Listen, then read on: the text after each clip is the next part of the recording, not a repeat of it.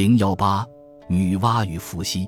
女娲与伏羲的关系是兄妹而兼夫妇，但在秦以前的典籍中却没有这项记载。《陆史后记二注引《风俗通义》说：“女娲，伏羲之妹。”这才确定了他们的兄妹关系。唐卢同与马邑结交诗说：“女娲本是伏羲妇。”又确定了他们的夫妇关系。其实，从现代所发掘出的汉代石刻画像与砖画中，做人手折身以夫妇姿态出现的伏羲女娲画像是常见不鲜的。他们上身通作人形，穿袍子，戴冠帽；下身则是蛇躯，两尾相交，紧紧缠绕。两人的脸面或正向，或背向。男的手拿曲尺，女的手握圆规。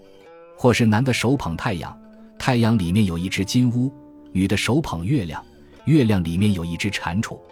有的画像还是以云景，中间有生翅膀的人手折身的天使翱翔；有的画像还在当中这一天真烂漫的小儿，手拉两人的衣袖，双足卷走，状似飞腾，给我们呈现了一幅非常美妙的家庭型乐图。不但石刻画像和砖画是如此。就是斯坦因在隋高昌故址阿斯塔纳发掘出土的绢画也是如此，网上推则汉代初年所画的壁画也早就如此了。壁画如今已不可见，但从东汉王延寿《鲁灵光殿赋》“伏羲临身，女娲蛇躯”二语可以推想而知。灵光殿是汉景帝的儿子鲁公王的建筑物，到汉末王延寿游鲁见到此殿的壁画而作赋时。时间已经过将近三百年了，汉代初年即有伏羲女娲壁画，可见传说渊源之古。但关于他们以兄妹结婚再造人类的神话，直到唐末李咏的《独异志》才有正式记录。昔宇宙初开之时，有女娲兄妹二人在昆仑山，而天下未有人民，亦以为夫妻，又自羞耻。兄姬与妹上昆仑山，咒曰。天若遣我二人为夫妻，而烟西何？若不使烟散，余烟即何？其妹即来救兄，乃结草为扇，以障其面。今时取父之善，向其事也。这就是《独异志》的简单记录。这个记录虽然简单，却是非常可贵。第一，它证明了如今流传在西南地区少数民族如苗。尧等中的伏羲女娲兄妹结婚神话，早在千多年前的汉族地区已有流传，说明二者是同出一源的。第二，神话称女娲兄妹，说明是以女娲为中心的，还保存着原始社会母权制时期思想意识的残余。现在则无论汉、苗的民间传说，多已转到伏羲这方面来，说明已经经过从母权制到父权制的演变了。不过，这个简单的记录仍有一些缺点。头一个缺点就是漏掉了洪水的情节。女娲、伏羲本是洪水移民，后来兄妹结婚，乃是为了再造人类。但从这个记录中，女娲兄妹仿佛是当宇宙初开之时突然出现似的。既然是突然出现，他们的兄妹关系又从何而来呢？既然是天下未有人民而创造人民。那就是责无旁贷，又何羞耻之可言呢？第二个缺点是神话所写结草为善，以彰其面情节，应当完全是附会封建社会礼俗习惯的产物，不是神话本身所应有的。从整个神话看，记录者的目的大约也只在于说明金石曲阜直山这个风气的由来。神话在这个框子里，因而被简单化和被歪曲了。唐末倒是杜光庭。《陆毅记》卷八说：“陈州为太昊之墟，东关城内有伏羲女娲庙，东关外有伏羲墓，以铁固之，时人谓之翁婆墓。”又说：“房州上庸界有伏羲女娲庙，云氏团土为人民之所，古迹在焉。右华陕界黄河中有小洲岛，云是女娲墓。”和李咏《独异志》所记女娲兄妹结婚神话相印证。知此一神话在晚唐时期已普遍流传在民间，因而才有他们的词目及有关他们的传说等，流传在如今西南地区苗、瑶等少数民族中的伏羲女娲神话情节大同小异。其中一则大致是这样的：兄妹的父亲因争财产和天上他的兄弟雷公结怨，雷公前来报仇，被捉住，囚禁在铁笼里。父亲上街买盐，准备腌吃雷公，主兄妹好生看守雷公，不许给他水喝。兄妹可怜雷公，给口渴讨水的雷公喝了一点水。雷公得水，忽然轰开铁笼，从笼中飞出。临去，拔牙赠与伏羲兄妹，嘱咐他们赶快种入土中，如遇灾难，可逃入所结果石中躲避。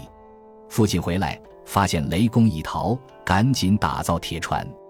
伏羲兄妹也是将雷公所赠芽种入土，顷刻发芽、开花、结果，长成一个大葫芦。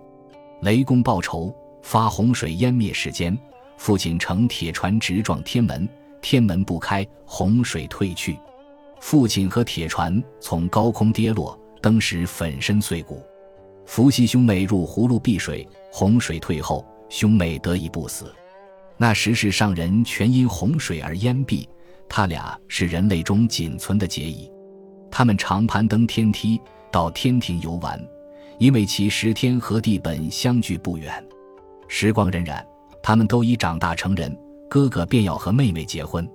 妹妹起初不肯，经哥哥再三恳求，便答应绕树追赶，能追上便和哥哥结婚。于是围绕着一棵大树，兄妹追赶起来。追了许久，总追不到，哥哥心生一计，忽然转身而走，妹妹便落入哥哥的怀抱，于是二人结婚，成了夫妇。不久，女的产下一个肉球，夫妇觉得奇怪，便将肉球切碎，用纸包裹起来，带着肉球碎块，仍然攀登天梯去天庭游玩。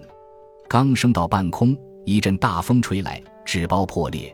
细碎的肉块散落到大地上，都变作了人；落到树叶上的便姓叶，落在木头上的便姓木。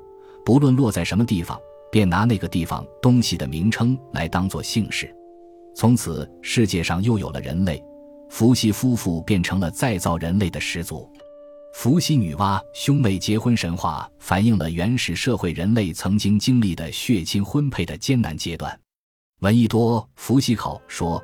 伏羲当作刨，原本就是葫芦的意思。女娲又称刨蛙，以因求之，实即刨瓜，也是葫芦一类的东西。神话中说，二人曾躲进葫芦逃避洪水，葫芦竟成了他们的名称。徐徐生《中国古史的传说时代》第六章说，有一部分传说说这个男子叫做布拉特奈，女子叫做库埃。布拉特奈就是伏羲 的古音，库埃同蛙字的古音也极相近。布拉特字的原意为祖先，爱是疑惑第一的意思。布拉特纳就是指最早的祖先。照这样说，苗人最早的祖先就是伏羲、女娲。我认为两种说法都有意义，足供参考。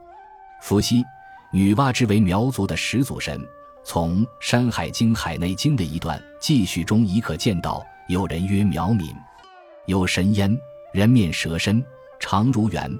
左右有手，一子一官瞻官，名曰颜尾。人主得而享食之，博天下。